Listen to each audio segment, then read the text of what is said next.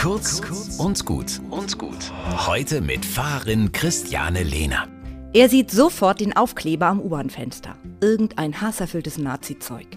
Er versucht, den Aufkleber zu beseitigen. Er nimmt die Fingernägel zu Hilfe. Dann kramt er seinen Schlüssel hervor und kratzt vorsichtig. Da packt ihn einer am Arm.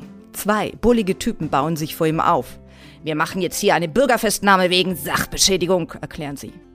An der nächsten Haltestelle wartet tatsächlich die Polizei auf ihn und er hat eine Anzeige wegen Sachbeschädigung am Hals. Außerdem eine Schadensersatzforderung der Deutschen Bahn in Höhe von ein paar tausend Euro.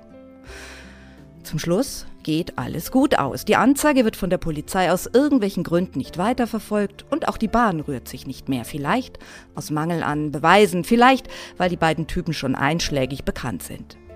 Warum ich das erzähle? Ich glaube, dass die Zeit gekommen ist, sich aus den bequemen Sofas zu bemühen, die Flimmerkisten auszuschalten und sich stark zu machen. Gegen Hassparolen, Drohgebärden und Einschüchterungsversuche. Sie vergiften unsere Gesellschaft. Dagegen können wir viel setzen.